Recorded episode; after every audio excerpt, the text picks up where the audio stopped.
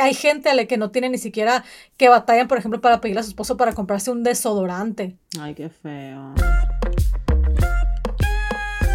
¿Qué tal a todos? Gracias por acompañarnos una vez más al podcast Entre Hermanas, un espacio creado para ti donde vamos a hablar siempre temas de tu interés en un tono súper relax, dando nuestro punto de vista tanto personal como profesional. Yo soy Alejandra Espinosa y como siempre me acompaña the one and only, mi life coach favorita, mi hermana Maris Jiménez, mejor conocida en este podcast como N. Sister, ¿cómo te encuentras el día de hoy? Hola, Ale, bien, bien. Estoy lista para este tema Difícil, ¿no? es un, pues les voy a decir por qué. Y es un tema que yo, de hecho, se lo, no, se lo propuse a N, sino que le estaba contando de una serie que yo estoy viendo que me pareció bastante interesante. Y, la verdad es que de información tengo muy poca porque no. La información que tengo es la que vi en la serie, que ahorita les voy a decir cuál es. Y a mí me gustaría. Yo sé que N trabaja mucho con, con clientas que pues han sufrido eh, de esto bastante. Les voy a decir primero cuál serie es y de qué se trata. Es una serie que comencé a ver en Netflix que se llama The Maid. Yo tengo muy, mucho tiempo realmente que no veía una serie y, últimamente cuando estuve haciendo, ya no salía a correr, sino hacía un poquito de ejercicio de, cardio en el gimnasio, me, me comencé a ver de repente series. Y me encontré con esta, como ya lo mencioné, se llama The Maid y es una serie sobre una chica que sufre abuso emocional en su casa, tiene una niña de tres años. Entonces, eh, para ella es muy difícil entender que el abuso emocional también es abuso.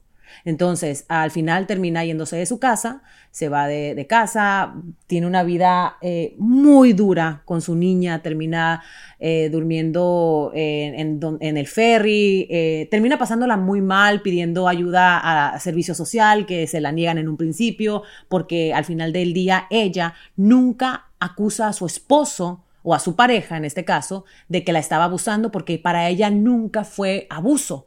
Entonces, de verdad se la recomiendo, les recomiendo muchísimo esta serie, que la vean, es una serie bien, bien, bien, bien fuerte y yo pienso que es eh, pues una, una historia pues de todos los días, en el que se ve todos los días, cuando, cómo reconocer que el abuso, el, abuso verbal, el abuso emocional también es abuso. La víctima, en la víctima, o sea, en este caso esta chica se le hacía muy difícil reconocerlo y cuando le preguntaban por qué no lo había acusado, ella decía, no, porque es que él nunca me ha abusado.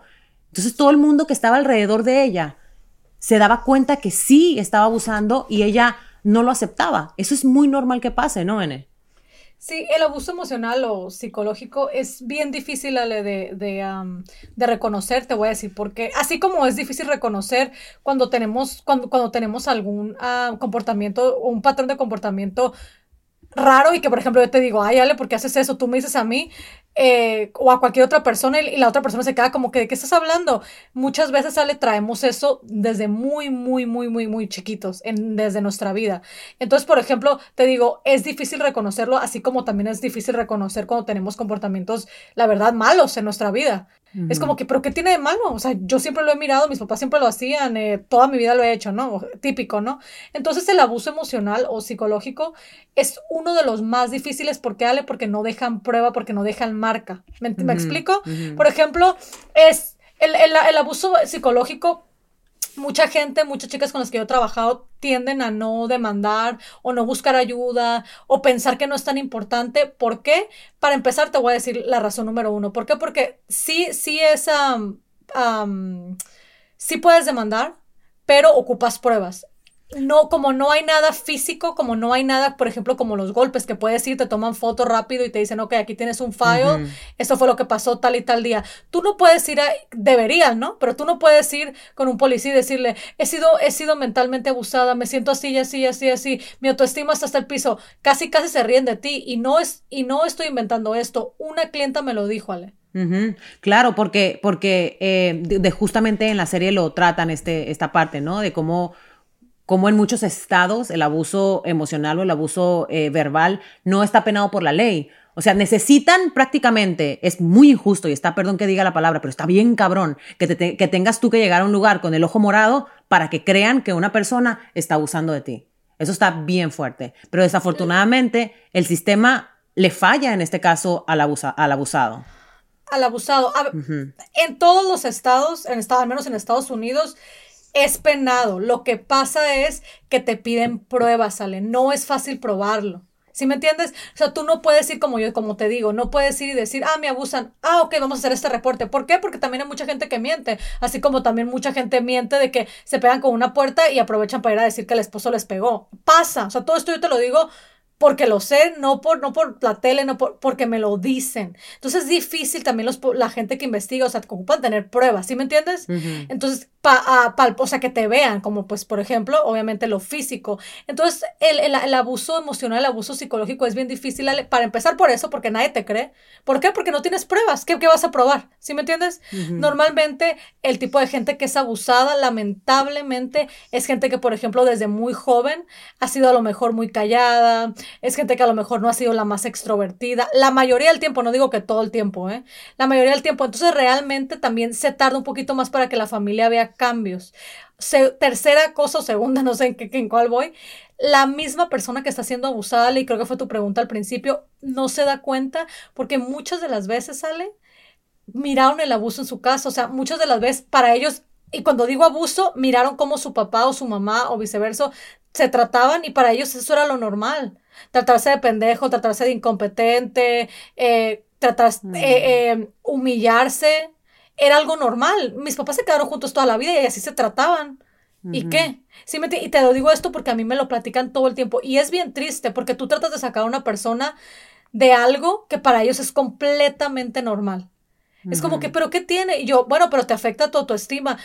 Pues sí, pero, pero bueno, pero somos una relación, toda o sea, como te digo, como no es nada de, de vida o muerte, como un golpe, que o te va a pegar hasta que te mate o, o, X cosa, eh, lo hacemos más aceptable y se ha normalizado mucho, lo vemos todo el tiempo, el, abuso psicológico, el abuso emocional, yo he hablado mucho de esto porque es un tema que a mí la verdad me llama mucho la atención en, en cómo se, se, ha normalizado tanto de la mujer para el hombre. Yo siempre lo hablo porque a mí me da mucho coraje escuchar a veces a las mujeres hablar a su pareja de una manera tan me da mucho coraje, o sea, como les hablan y es normal, o sea, lo hemos normalizado, ay, pendejo, ay, tú no sabes hacer eso, ay, yo cuido, o sea, los niños son, tú eres el niñero, tú o sea, los tratan, los tratamos, no, ¿verdad? Porque yo no trato a mi esposo, pero digo, tratan a su pareja de una manera tan fea y lo hemos normalizado.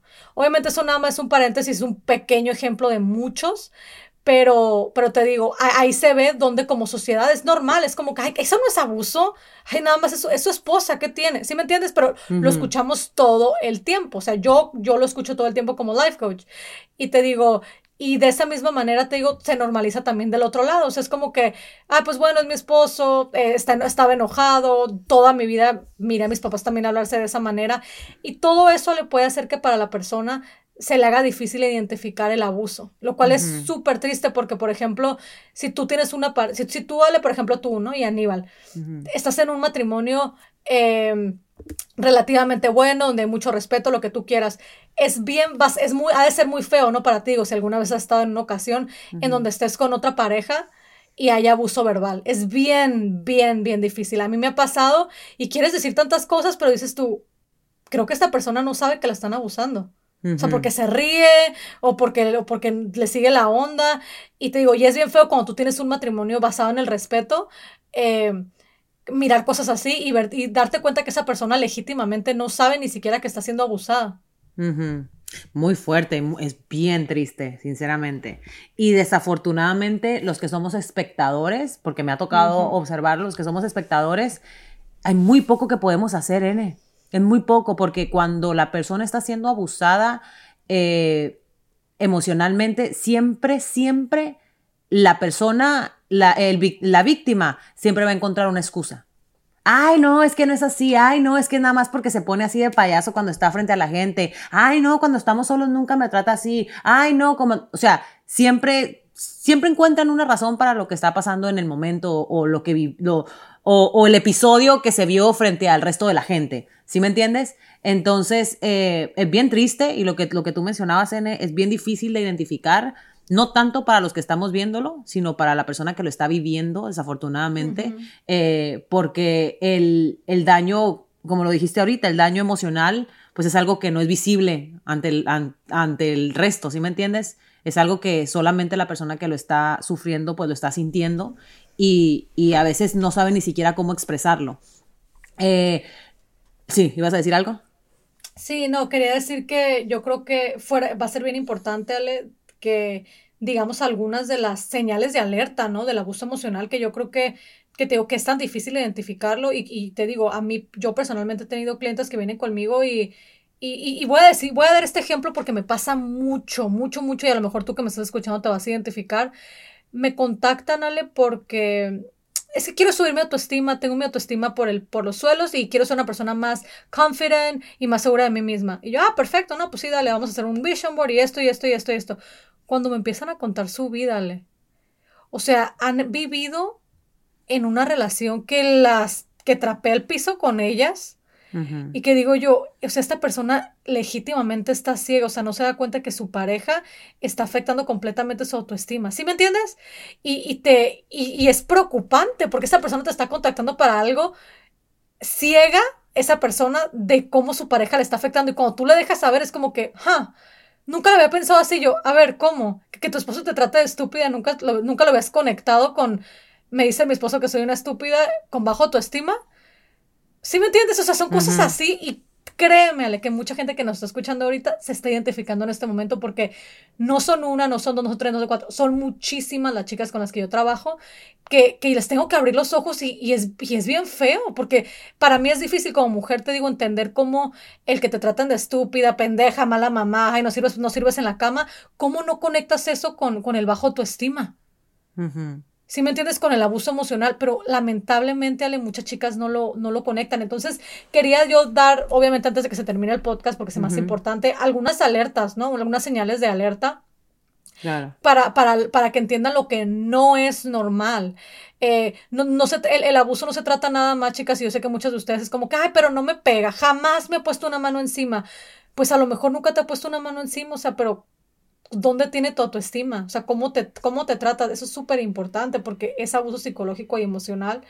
Eh, pienso que una de las cosas, una de las muchas cosas importantes es eh, una señal de alerta es que te controle. Cuando controla lo que sea, cuando controla tu teléfono, tus redes sociales, tus amigos, eh, tu vida social, cuando controla tu ropa, ya hay un problema ahí. Cuando te controlan económicamente. Económicamente, Ale, no. Eso también. Perdón que haga un paréntesis, pero ese, ese, ese, ese tema también lo, lo, lo, lo, tocan en la serie. Y es que la muchacha esta hace, un, hace una mención, la, la, actriz principal hace una mención donde, donde ella dice, o sea, cuando se empieza a dar cuenta de cómo él abusaba, ella dice, o sea, el hecho de que me dijera, tú no sirves para las finanzas, deja que yo me haga cargo de eso, ahí empezó a abusar de ella en esa área ya no la dejó trabajar y ya él se encargaba de todo y le daba solamente para las cosas necesarias y puntuales de la casa. Entonces ella se volvió codependiente de él al 100%. Y esa es la parte también bien fuerte. Sí, fíjate que qué bueno que lo comentas y qué bueno que hice paréntesis porque exactamente muchas personas, muchos, muchos matrimonios, parejas, eh, por ahí empiezan, empiezan por quererte controlar y, y, quiero también, y se me hace importante comentarlo, Ale, porque muchas, muchas muchachas se casan trabajando, siendo completamente independientes económicamente y con el cuento de que tenemos hijos, es como que, bueno, te tienes que quedar a cuidarlo. La realidad es que no te tienes que quedar a cuidarlo si no quieres. ¿Por qué? Porque al final del día pasa a depender de tu pareja económicamente. Luego un año, ah, el bueno, sí está bien, unos cuantos meses.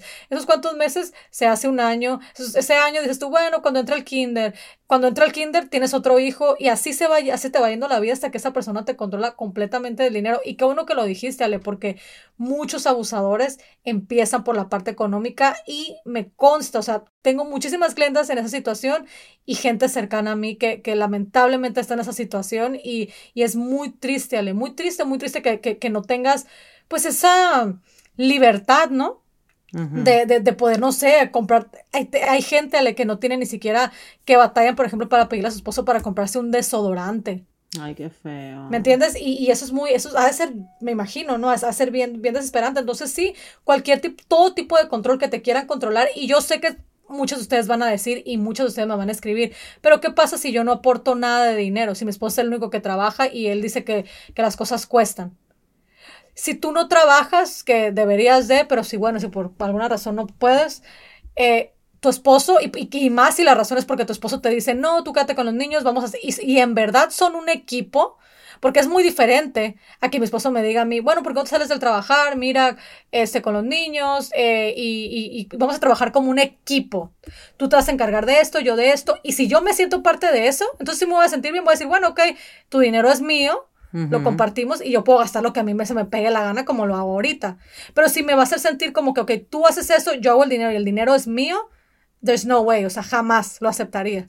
Si tú estás en esa situación, como que tú lo estás dando todo en tu casa, o sea, tú estás haciendo tu parte del trato, entre comillas, él también, pero te prohíbe gastar, es una banderita roja, definitivamente. Definitivamente, porque si tú estás haciendo todo en la casa y más si es porque tu pareja te lo pide, tú quédate con los niños, alguien tiene que estar con ellos, la tarea, miles de cosas, ¿no? Y, y, después de que, ok, tú cumples con tu trato, te trata de controlar el dinero y no tienes dinero, hale otra cosa. O sea, muchas chicas, es, es, bien feo, bien feo a mí muchas cosas que me escriben en las redes sociales. O sea, por ejemplo, hay muchachas sale que tienen 10 años casadas y tienen 10 años que no se compran ropa. Ay, no. 10 años sale que porque su pareja me dice, es que no sé qué hacer, no sé si es por codo, ¿por qué? Porque bien que se gasta dinero con sus amigos tomando, o sea, hazme el favor. Y, y, te digo, y es, y es bien triste porque, por ejemplo, te digo, son chicas que me comentan a mí como que no, hasta pena me da, por ejemplo, ver a mi familia porque que, que las hermanas o las primas, es como que, ay, lo que te, eso es lo mismo que tenía hace como 20 años, ¿sí me entiendes? O cosas así, o sea, y, y te digo, y, y si tú dijeras, bueno, es porque en verdad, en verdad la familia está struggling y, no tienen dinero, pero no, o sea, es porque la pareja simplemente, no, no, tú no necesitas nada. Yo sí, los niños sí, pero tú no. Eso es abuso, chicas. El definitivamente abuso. Entonces, eh, otra vez regresamos, se fue la primera banderita roja, obviamente me extendí muchísimo, pero es control y en todo tipo de control. Eh, y, y, Alejandra mencionó, obviamente, el control económico, que sí es súper importante. Eh, voy a pasar a la siguiente cosa, vamos a tratar de ir un poquito más rápido. y, la siguiente banderita roja, chicas, que yo les pediría que, que chequen en su relación, así no hay abuso importante, como muchos de ustedes me dicen, porque de verdad hasta me da coraje cuando me dicen, este, bueno, pero no me pegas, así no hay ese tipo de abuso físico. Si tu pareja te hace sentir que no vales nada, algo no está bien. Y esa debería ser razón para que te pongas a evaluar tu relación y decir, ok, esto no está bien. Si tu pareja te debe sentir como que eres un cero a la izquierda, si tú eres la persona que te quedas en la casa con tus hijos y tu pareja te debe sentir como que tú no haces nada, tú no estás aquí de fodonga, hay un problema. ¿Por qué?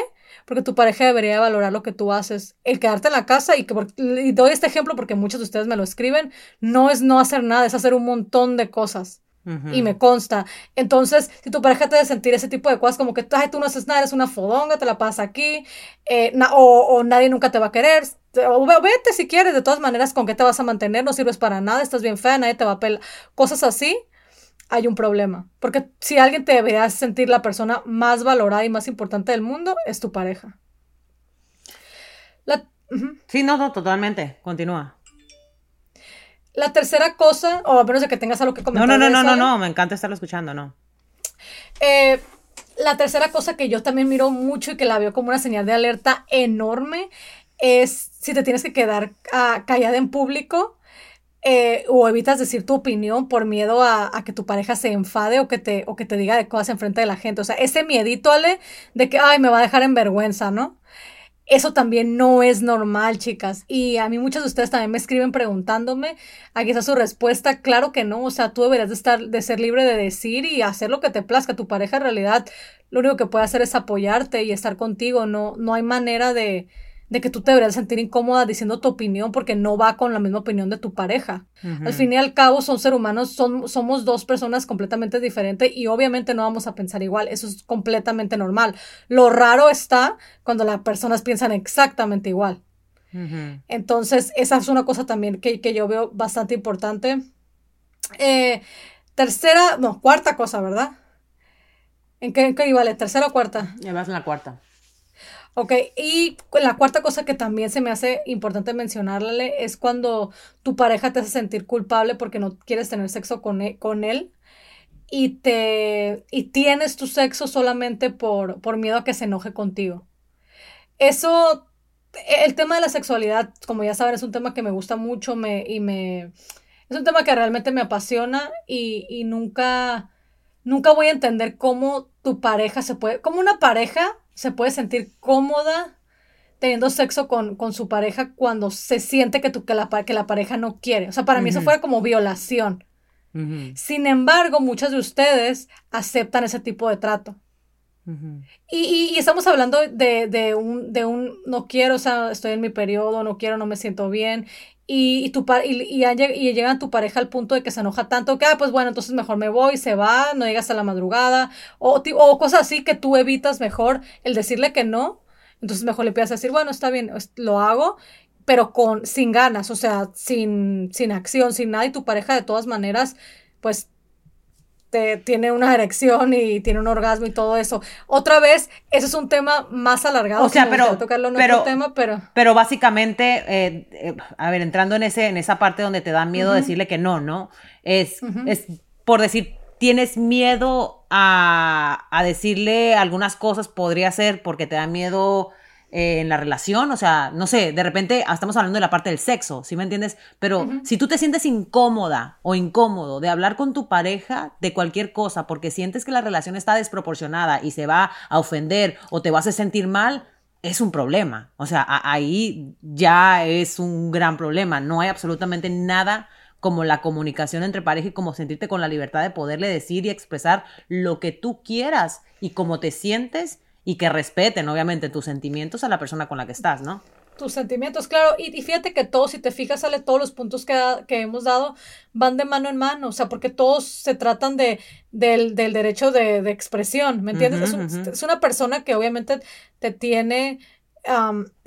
te tiene sin atada, ¿no? Que te tiene atada de las manos y de la boca y de todos lados y no puedes realmente ser tu propia persona, lo cual también es otra señal de alerta. si tú te sientes como que no puedes ser tú misma, hay un problema. Total, totalmente. Para, para, evitar a lo mejor discutir o, o, o, un disgusto, te comportas de una manera diferente a como en realidad eres, eso no está bien. Pues es que yo pienso que desde ahí arranca, sinceramente arranca ahí el problema, N. Desde ahí, o sea, desde el momento en que tú no puedes ser tú porque tienes miedo de que la otra persona te juzgue, te reproche, eh, que de repente no le guste tu manera de ser, ese es el red flag más grande.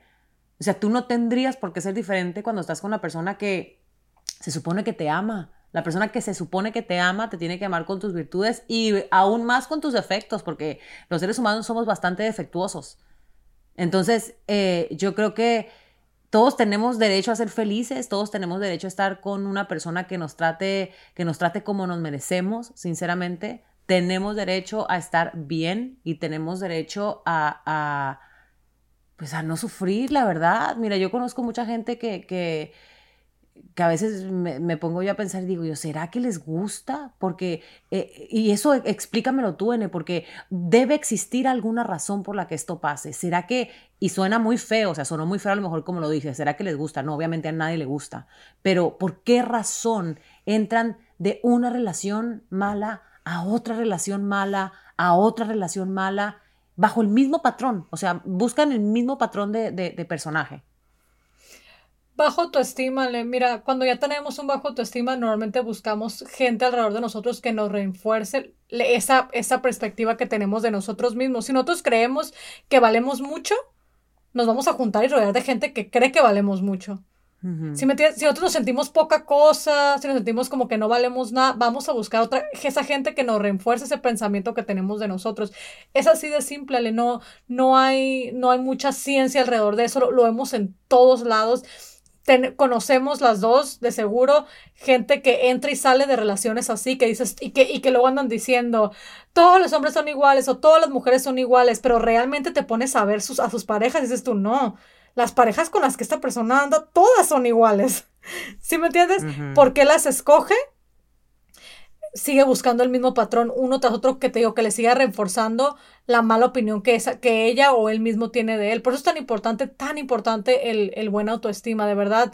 Eh, el, el, tenernos en un lugar alto, el, el, considerarnos, el saber lo que valemos, sale, es, nos puede cambiar la vida, te lo juro. O sea, el, eso, el vernos al espejo y decir, wow, o sea, valgo muchísimo. O sea, yo me darte, feliz. Darte tú tu valor. Eh, esta frase está súper trillada, pero es que es la realidad. O sea, si tú no te valoras, ¿quién? O sea, si tú no te amas, ¿quién? Si tú no te dices bonita todos los días al espejo, ¿quién? O sea, es bien triste, pero es, es la realidad. Tenemos que primero amarnos a nosotros para saber lo que valemos. Y no se trata de que nos creamos superiores a nadie, pero tampoco hay que sentirse menos que nadie.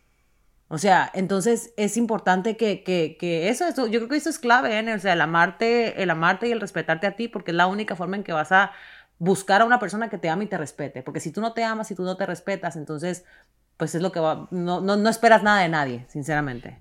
Exacto. Sí, exactamente. Y además sale en, en palabras textuales de una, de una chica con la que trabajé. Ella me decía que ella, ella tenía eso, tenía el patrón de como 10 hombres y todos iguales, ¿eh? O sea, legítimamente cortados por la misma tijera.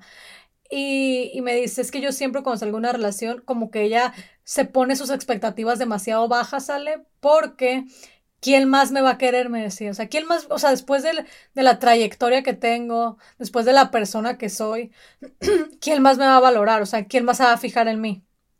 Entonces, si te pones a pensar, es, es, es, un, es una idea bien, bien difícil de, de, entender, que estas chicas que han sido abusadas quizás por años eh, y han estado en relaciones abusivas, en todo tipo de abuso, eh, es súper difícil para ellas, para su cerebro entender que puede haber algo más de lo que han venido viendo. Bueno, y algo importante que sepan, sinceramente, es que hay ayuda sí hay ayuda, o sea, sí hay mucha ayuda, ayuda allá afuera para las personas que, para las mamás eh, que de repente quieren salirse de esta relación y, no saben qué hacer con sus niños, eh, porque muchas veces es el temor más grande, N, que de repente, ¿a dónde me lo voy a llevar? ¿A dónde me los voy a llevar? ¿Qué miedo salirme yo? O sea, prefiero aguantar el maltrato eh, emocional. Hay gente, hay mujeres que aguantan hasta el maltrato físico porque tienen miedo de sacar a los niños de la casa sin pensar en que es peor tenerlos en la casa.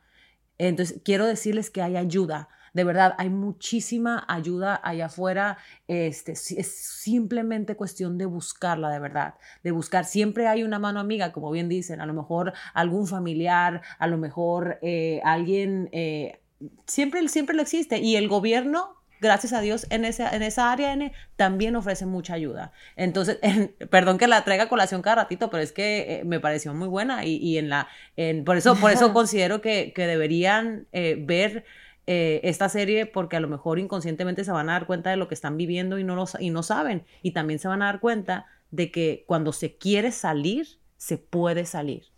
No importa si, si, tienes un hijo, no importa si tienes dos hijos, cuatro, los, los hijos que, tú, que tengas, o lo difícil que parezca la circunstancia.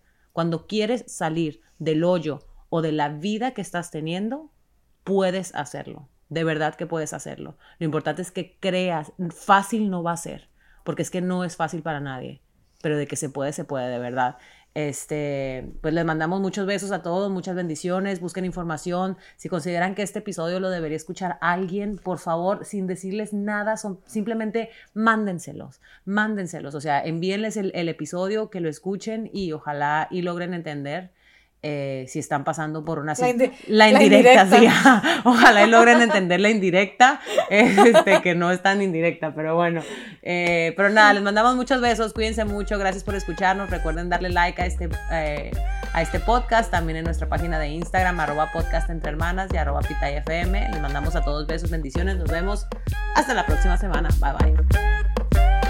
En caso de violencia doméstica, puedes recibir apoyo de la Línea Nacional sobre Violencia Doméstica llamando al 1-800-799-7233 o al 1-800-787-3224.